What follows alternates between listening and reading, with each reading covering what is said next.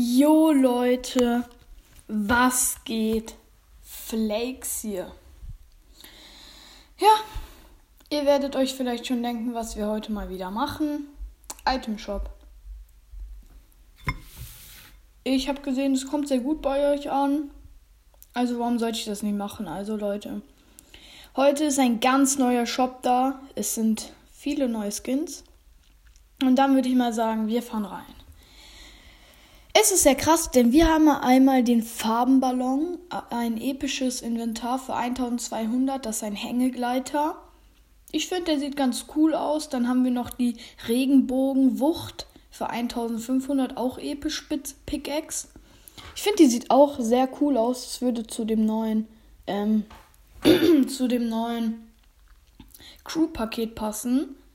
Dann haben wir noch einmal den Farbenkurnier für 1500. Hm, feiere ich nicht so den Skin. Und Farbenbomber, ein weiblicher Skin für 1200 feiere ich auch nicht. Dann haben wir noch Reflexklingen und Ex. Kann ich nicht aussprechen. Sind auf jeden Fall so zwei Messer. Hm, ähm, die Reflexklingen sind selten, kosten 500 und die XQC Äxte für selten sind 800. Feiere ich auch nicht so. Doch, die feiere ich, aber die Reflexklingen nicht so. Dann haben wir noch einmal den Varg. Ich finde, der sieht richtig cool aus. Für 1200 der seltene Skin. Der sieht nice aus. Und Sirene hm, feiere ich eher nicht so. Auch selten 1200. Dann steht da nochmal neu, haben wir einmal Mittagspause, das ist ein Emote für 300. Dann haben wir noch einmal den guter alter Hammer für 800. Da, das ist so ein Pickaxe.